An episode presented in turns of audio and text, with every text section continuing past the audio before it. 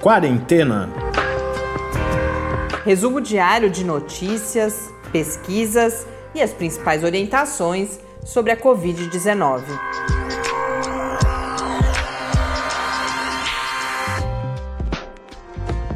Quarentena, dia 114.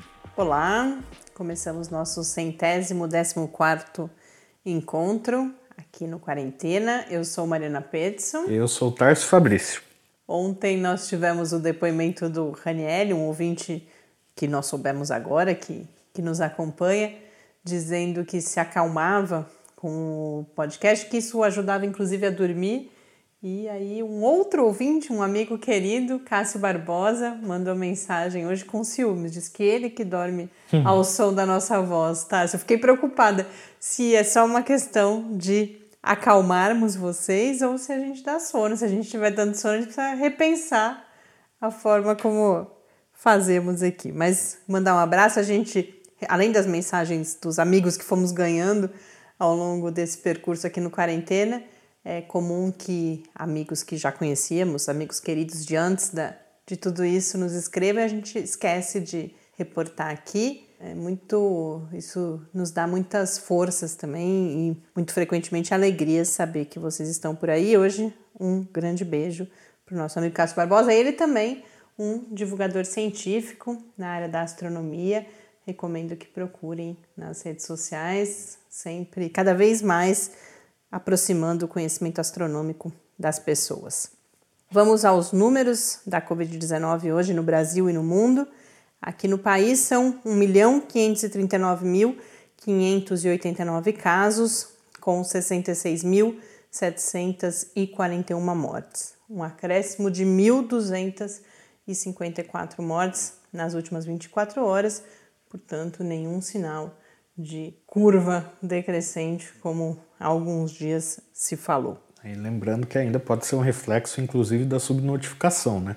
Que geralmente os números aumentam mesmo na, na terça ou geralmente na quarta-feira, que os números voltam a representar um pouco melhor aí essa, essa realidade dos registros, né? não do número de casos mesmo, mas do, dos registros dos casos. No mundo, segundo a Organização Mundial da Saúde, temos já 11 milhões 500 mil 302 casos, número que na John Hopkins é de 11 milhões 694 mil 766, com 540.157 pessoas mortas pela Covid-19.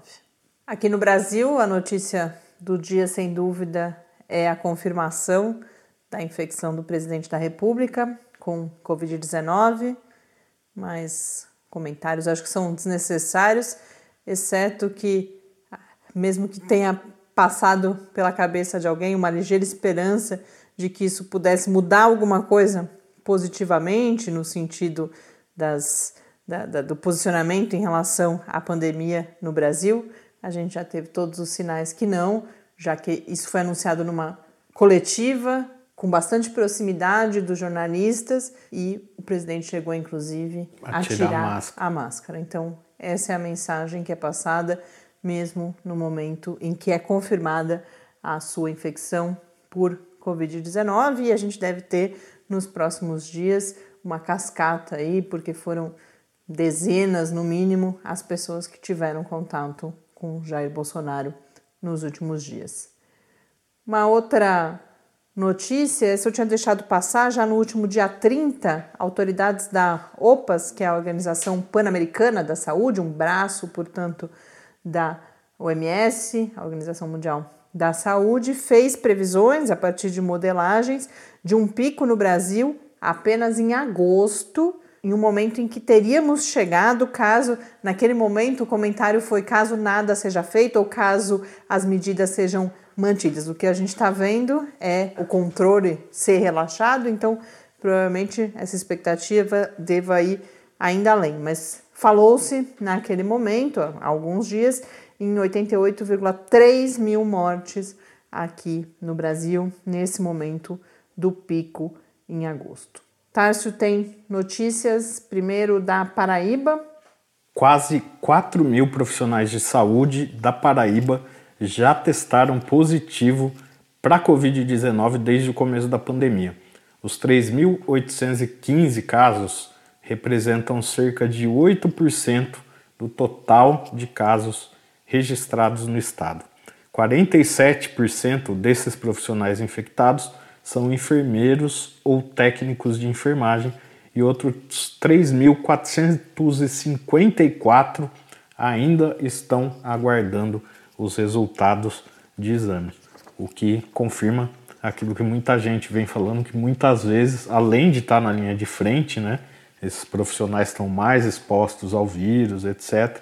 Mas também esse número relacionado aos enfermeiros e técnicos reforçam aquilo que muita gente fala do preparo, né, de, de do treinamento formação mesmo, e da né? formação, capacitação, né, capacitação, na verdade, para essa situação com específica. essa situação. E temos notícias também de Londrina. A Prefeitura de Londrina e o Ministério Público do Paraná eles assinaram um acordo para a realização da testagem em massa nos asilos e clínicas de repouso da cidade.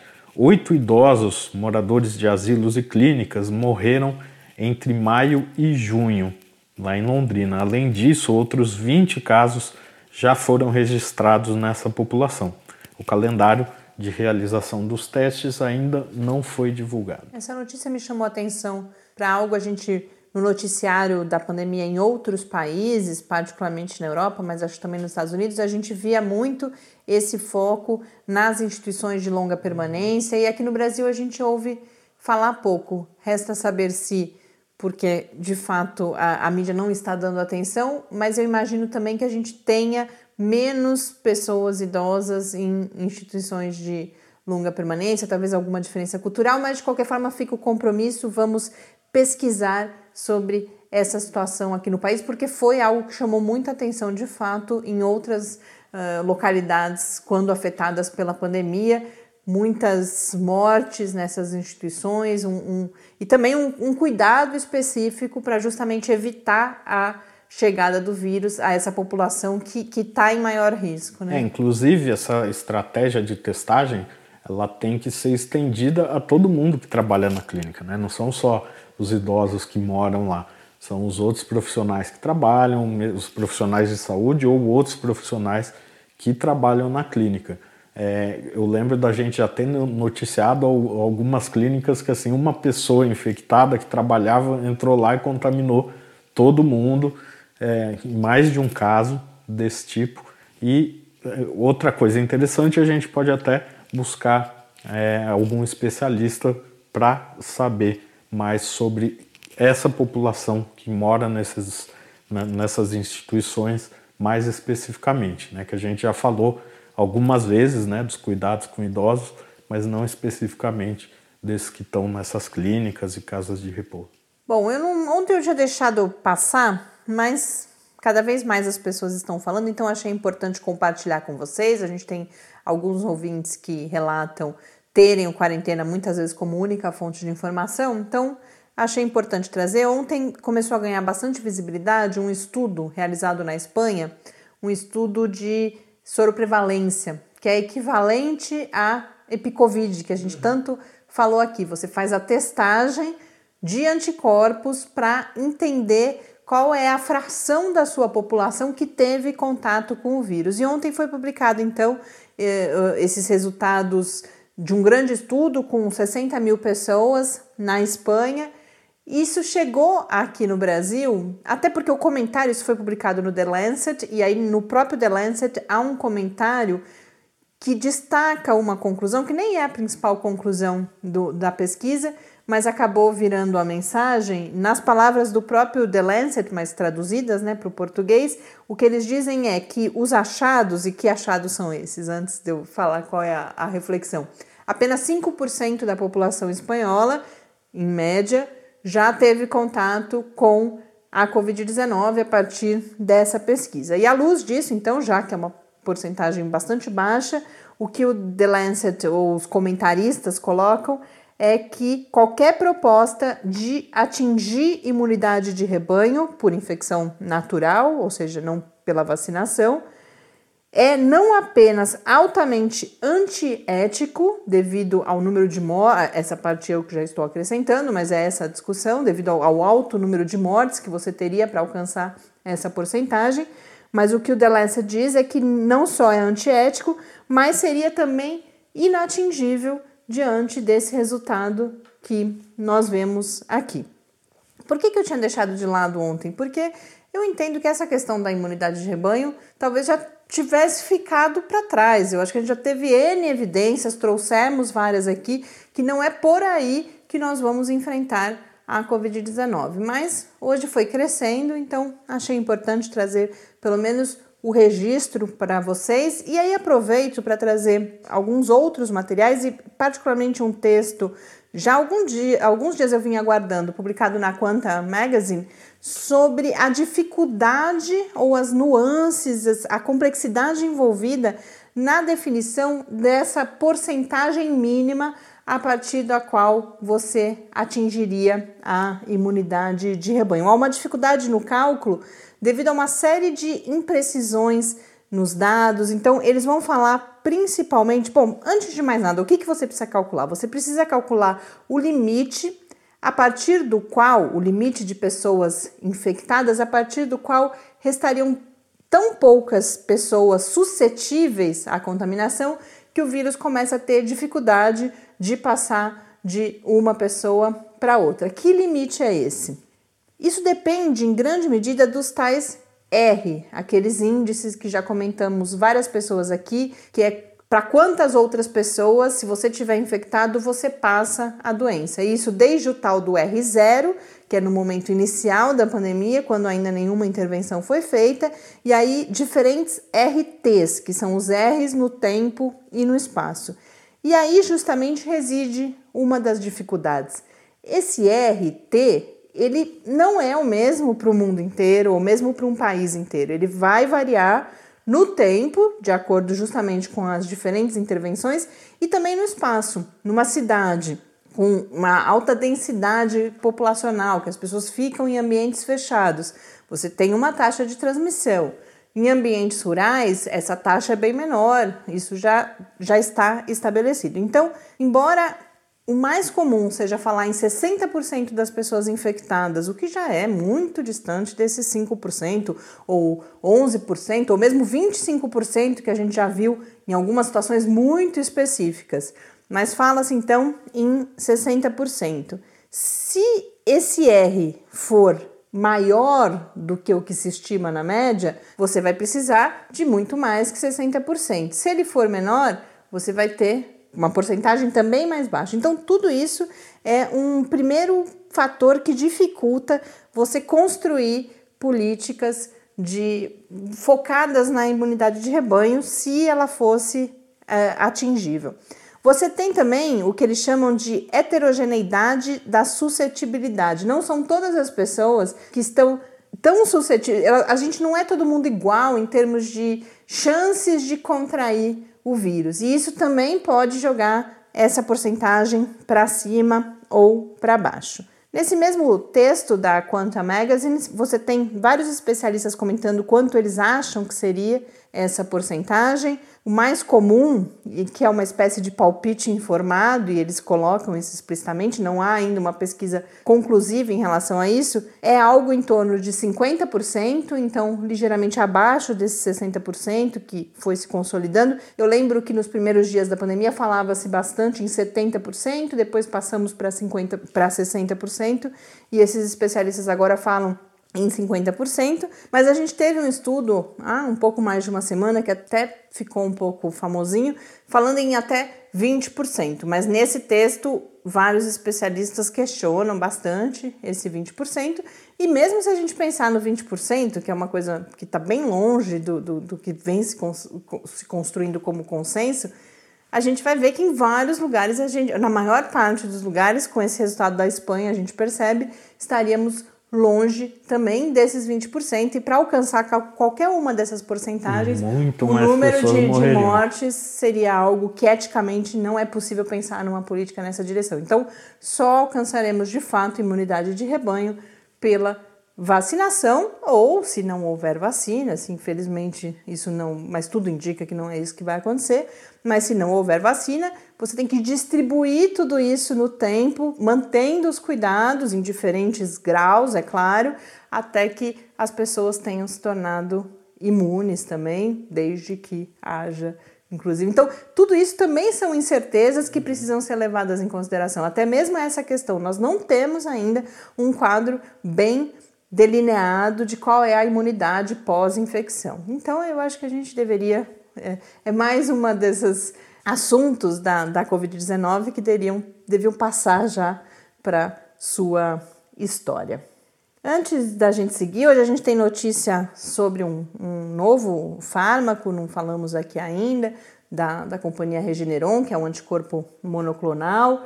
Vamos falar também de várias questões de saúde mental, mas antes vamos ao quadro com o professor Bernardino, que hoje traz algumas orientações para esse cenário que, infelizmente, a gente está vivendo em alguns lugares no Brasil, de bares e restaurantes se reabrindo, algumas pessoas trabalhando talvez precisem frequentar esses espaços, embora a recomendação mais forte seja de não frequentar, mas mesmo assim o professor Bernardino traz alguns pontos em relação aos quais ter cautela. Vamos conferir.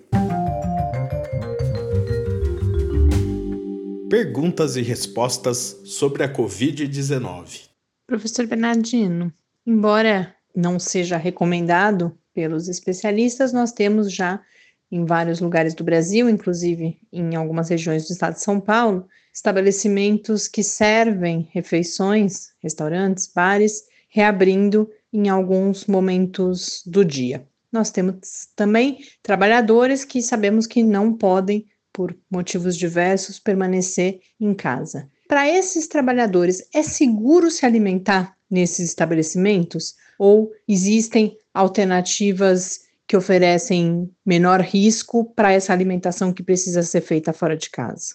Nesta época de pandemia, tomar refeição em bares, restaurantes, lanchonetes é sempre um risco a mais. Então, se a pessoa puder é, evitar isso, é muito importante. Porque são mais pessoas manipulando alimentos e outras coisas, então sempre aumenta o risco em relação a isso. Então, é, se a pessoa não tiver alternativa, obrigatoriamente ela tiver que tomar uma refeição servida numa lanchonete, bar ou coisa desse tipo, é bom ela tomar alguns cuidados. Primeiro, se tiver qualquer aglomeração de pessoa no ambiente, ela não frequentar esse lugar. É, se as pessoas que estiverem atendendo estiverem sem máscara, também não frequentar esse lugar. Se ela puder dar preferência para alimento industrializado, embalado hermeticamente, é mais seguro. Né? Não comer nada cru. Se tiver que comer alguma coisa, que seja algo que seja bem cozido, bem passado e de preferência feito na hora.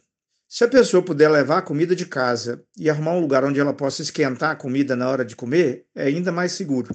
Outra op opção também é, na hora que for servir o prato, o alimento que estiver sendo servido, passar por um aquecimento de até 50 graus por uma meia hora antes de servir.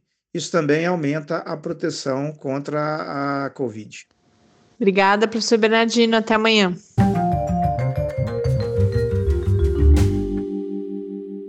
De volta aqui no Quarentena. Como eu disse, foi anunciado com algum alarde ontem, foi anunciada a entrada na fase 3 dos estudos clínicos com um coquetel de dois anticorpos da companhia, que é uma companhia de biotecnologia, a Regeneron. Então, são aqueles chamados anticorpos monoclonais, são umas, uma das linhas de ataque a Covid-19, em relação à qual há grandes expectativas e está se falando então nesse uso a outros, outras companhias, mas a notícia ontem foi essa entrada em fase 3 e para dois usos distintos. Acredita-se que esses anticorpos podem auxiliar tanto na prevenção, então se você teve contato é, e é uma, uma profilaxia pós-exposição, se você teve contato com alguém infectado, você seria medicado ou também no tratamento daquelas pessoas já com diagnóstico de Covid-19. Esses anticorpos poderiam ajudar o sistema imune daquela pessoa a combater o vírus. É curioso que a gente ainda não tem notícias mais detalhadas ou estudos, mas nas notícias jornalísticas que falaram sobre isso, em relação ao tratamento, fala-se no teste junto a 1.850 pessoas hospitalizadas e 1.050 não hospitalizadas, inclusive aqui no Brasil. Então não temos mais detalhes, seguiremos atentos, mas aparentemente o remédio ele tem um nome, enquanto os outros a gente até ia decorando, remdesivir, dexametasona, esse tem uma sigla, é REGN tracinho COV2, por enquanto ele não tem um nome fantasia, até porque esse, diferentemente dos o remdesivir não, mas a dexametasona é um reposicionamento, né? É um fármaco que já existe, já tem inclusive a sua comercialização prevista e aí você encontra uma nova finalidade. Nesse caso não, esses anticorpos eles foram selecionados, são anticorpos específicos contra o SARS-CoV-2, depois há todo um processo biotecnológico aí, nesse caso, se eu não me engano, em camundongos geneticamente modificados, e aí você produz esses anticorpos para aplicação em seres humanos. Mas mesmo estando só no momento de entrar na fase 3, mais uma vez Estados Unidos, assim como foi é, anunciado recentemente com o próprio Remdesivir uhum, ou a dexametasona, era o Remdesivir, porque foi com a Gillette. Eles compraram, compraram toda a produção. Toda a produção para os próximos três meses. Nesse caso, também a operação Warp Speed, que é de aceleração do acesso a fármacos nos Estados Unidos, já anunciou um contrato de 450 milhões de dólares para a produção desses uh, anticorpos, mas é claro, depois que a sua eficácia for comprovada, a gente segue acompanhando, esperamos ter boas notícias. Vou falar de saúde mental, mas antes eu queria trazer uma até para nossa saúde mental. Essa é uma dica de leitura mesmo, um texto muito interessante para a gente refletir. Até pensei que a gente pode depois organizar uma live sobre isso a Science, ela tem uma seção, uma parte lá da, da, sua, da, da área mais jornalística, não do, da, das, dos artigos científicos, que ela chama de Next Gen Voices, em que ela faz previsões a partir das vozes, justamente, de jovens cientistas ou lideranças em outras áreas. Então, por isso, Next Gen, de nova geração. E eles publicaram agora um texto, eles fazem na forma como se fosse um jornal, com notícias publicadas em 2040, a partir do que teria acontecido nesses 20 anos desde o início da pandemia de Covid-19. Então, eles convidam cientistas a pensar situações hipotéticas que ter, estariam acontecendo em 2040, relacionadas de alguma forma com o que a gente está vivendo hoje. E primeiro depoimento, o primeiro exercício ali de fantasia é de um pesquisador brasileiro. Então eu já tinha achado o texto muito curioso e a isso me fez decidir trazer, compartilhar aqui com vocês. Esse primeiro depoimento é do Joel Henrique Elvanger, que é do Departamento de Genética da Universidade Federal do Rio Grande do Sul. Ele deve ser uma pessoa otimista, porque a notícia que está ali atribuída a ele, que é feita a partir da reflexão dele, é o anúncio, daqui a 20 anos, da retirada de mil espécies animais da lista de espécies ameaçadas. Então, ele faz a reflexão que, a partir do que estamos vivendo, os governos teriam revisto as suas prioridades, entendido, por exemplo, que a, o consumo de animais silvestres, portanto, a caça e também o desmatamento, nos tornam mais vulneráveis a diferentes doenças e, a partir disso, teriam mudado as suas políticas e, com isso, mil espécies teriam sido tiradas, estariam sendo tiradas daqui a 20 anos da lista de espécies ameaçadas. Mas a gente tem outras previsões relativas ao ambiente nessa lista e aí mais pessimistas. Nós temos um pesquisador de Portugal e um pesquisador da Índia trazendo ou formulando notícias de que tudo só teria piorado. Um deles, o de Portugal, vai dizer, por exemplo, que o consumo de produtos descartáveis por causa da, da segurança sanitária aumentou muito, também diminuiu o uso de transporte coletivo pelo medo da contaminação e com tudo isso, as mudanças climáticas, emissão de carbono, tudo isso só cresceu nesses 20 anos.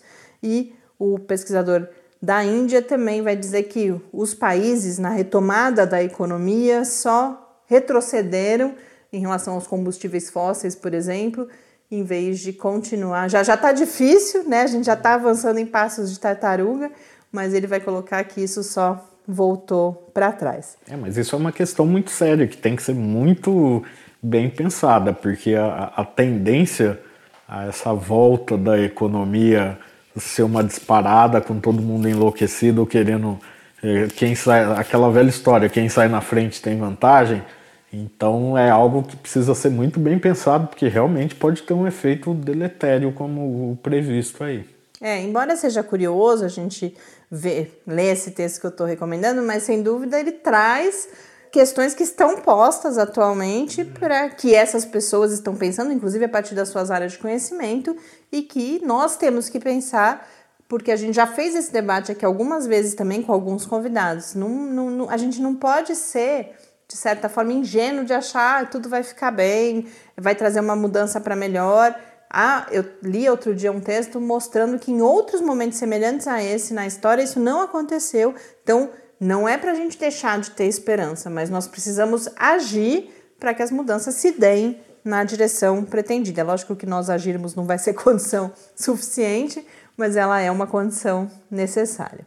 Outros pontos que aparecem, uma, um, é, parece alguns parecem ficção científica, mas quem sabe daqui a 20 anos, né, quando a gente ler o que, que a gente vai pensar, vai sentir o que de fato aconteceu. Mas um, um dos pesquisadores entrevistados fala que as pessoas estão sendo levadas para tratamento no espaço a partir de uma determinada radiação que estaria disponível lá. Isso melhoraria a questão do, do tecido dos pulmões e diminuiria as possibilidades de agravamento. Um tema que aparece bastante é o tema da vigilância para o bem e para o mal tanto uma situação em que os mecanismos de controle de trabalhadores, por exemplo, se exacerba, exacerbaram demais, isso é uma discussão posta, toda essa questão do uso da tecnologia para rastreamento das pessoas, para rastrear os seus contatos, também a medição de temperatura, e aí ele vai chegar até uma questão de verificação genética, uma testagem na água sanitária, água do vaso sanitário, que tudo isso leva a problemas de privacidade mas também avanços na vigilância em saúde, e aí são aí mais de uma pessoa traz situações desse tipo, um exercício ali, claro, de, de imaginar o futuro, mas que muito rapidamente, quando uma pessoa é detectada com um novo vírus, ou mesmo com, tem uma situação lá que é com o próprio SARS-CoV-2, que se imaginava eliminado, mas aí rapidamente isso é detectado, é controlado e, portanto, você não volta a ter uma situação de pandemia. Que nós teríamos, portanto, aprendido com essa experiência e construído sistemas de vigilância em saúde mais robustos, mais preparados para enfrentar situações como essa. Temos lá, estou me alongando aqui, não queria deixar de falar sobre as pesquisas em saúde mental.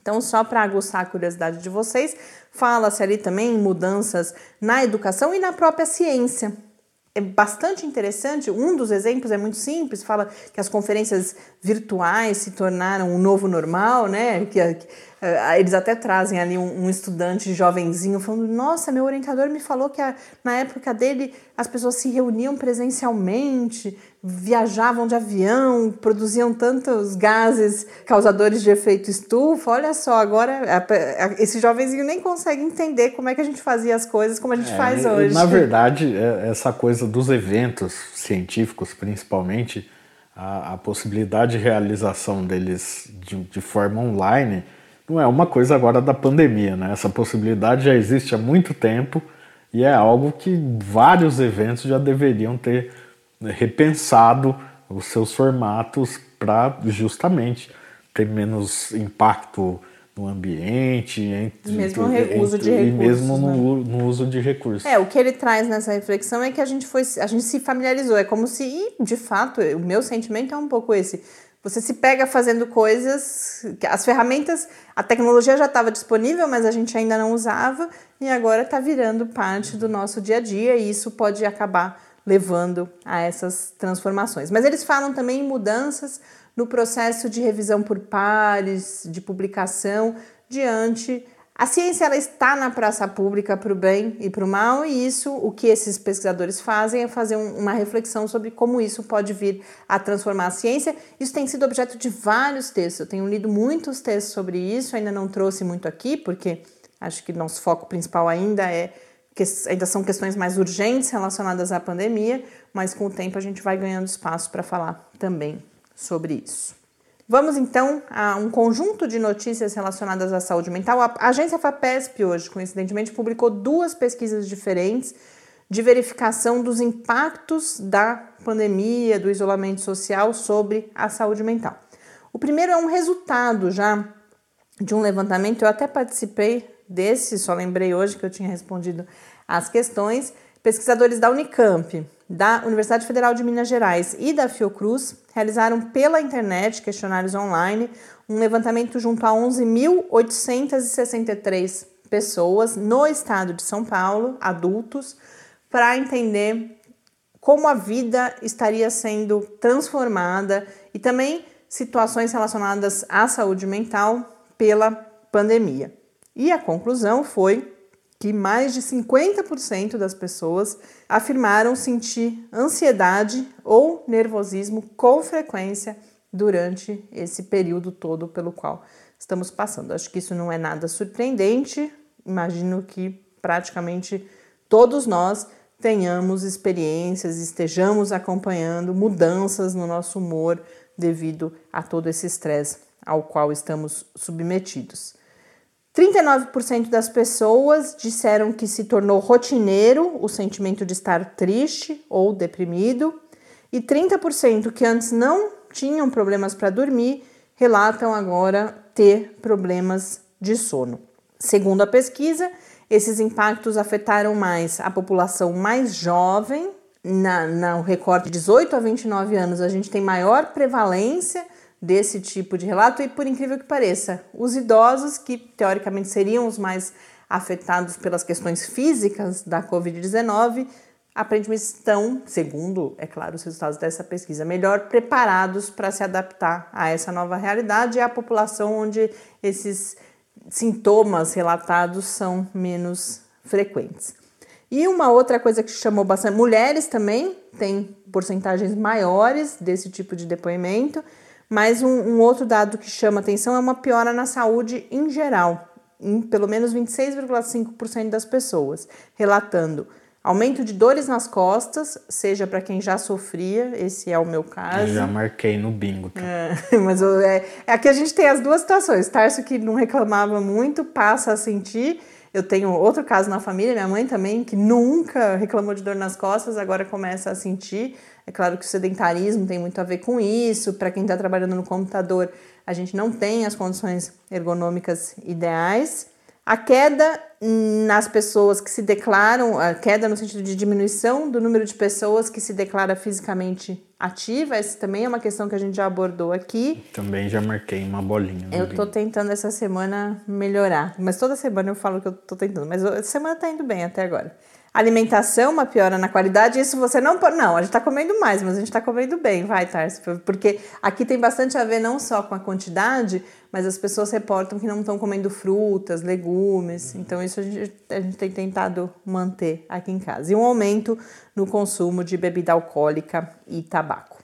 A outra pesquisa é uma que ainda vai acontecer. Bom, essa mesma vai realizar agora, essa pesquisa chama Convide e agora vai fazer a convide adolescentes. Então, se você tem adolescentes em casa ou se você é um ouvinte adolescente, será necessária a autorização dos pais, mas eles vão lançar agora essa nova versão para que adolescentes respondam questionar, um questionário específico, claro, para se diagnosticar o impacto sobre essa população especificamente. Mas já há uma outra pesquisa, então, noticiada sobre o impacto da pandemia, que será realizada junto a 4 mil pessoas, também no estado de São Paulo, e também sobre uh, impacto sobre a saúde mental, essa pela Faculdade de Medicina da Universidade de São Paulo.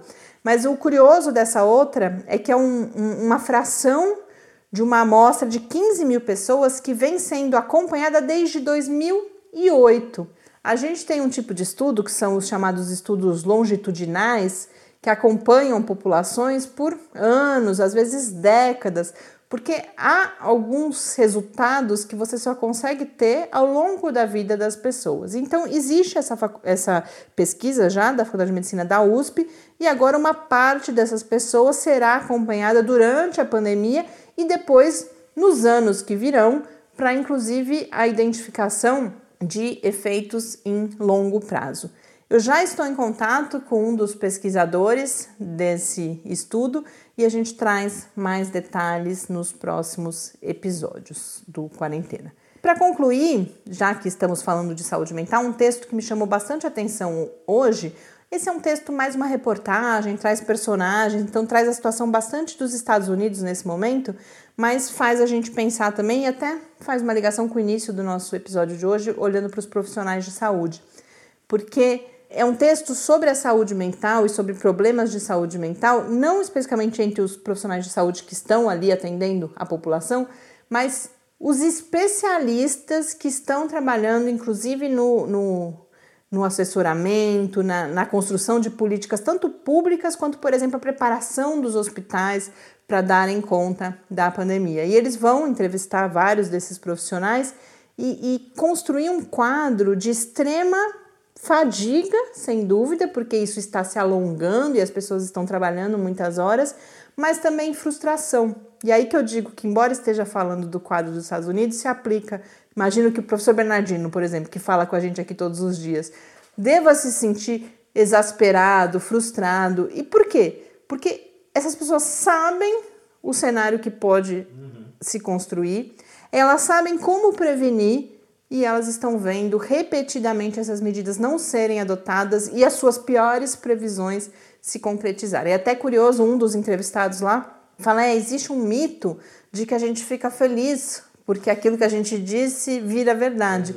E obviamente não é assim. Tudo que a gente quer é que as nossas previsões não se confirmem, porque isso significa que vidas estarão sendo salvas. Então, essa também é uma população a qual se prestar atenção. Um texto bastante interessante e gostoso de ler para quem tiver oportunidade. Recomendo, inclusive, fechando todos esses textos, as nossas dicas, a gente disponibiliza lá no site do Lab em www.lab.fiscar.br barra quarentena news. Com isso a gente termina mais um encontro Obrigada pela companhia. Ah, a... mas tem uma coisa importante: chamar os nossos ouvintes para participarem com a gente no nosso e-mail ou no nosso Twitter. Nosso e-mail é o podcastquarentena@gmail.com e o Twitter é o QuarentenaCast. Vocês devem ter percebido, eu cheguei a comentar no final de semana, estamos com poucas entrevistas. Isso se deve, eu não estou tendo muito sucesso em marcar, agora tem uma, mas além disso, começam a gente começa a ficar um pouco sem ideia de temas, além, é claro, dos temas mais urgentes que vão surgindo. Então, se vocês tiverem curiosidade, pensarem em especialistas que vocês gostariam de ouvir, não necessariamente pode ser o nome da pessoa também, mas ah, eu gostaria de saber alguma coisa de um imunologista ou de um psicólogo. Escrevam pra gente, mandem as suas sugestões. Um abraço e até amanhã. Até amanhã e fique em casa.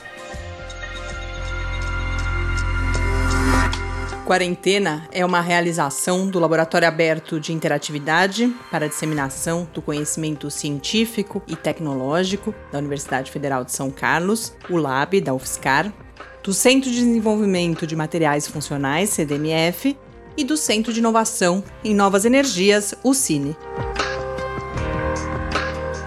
Pauta, produção e apresentação: Mariana Pezzo e Tárcio Fabrício. Arte e design de Henrique Mateus. Desenvolvimento web, Eduardo Martins.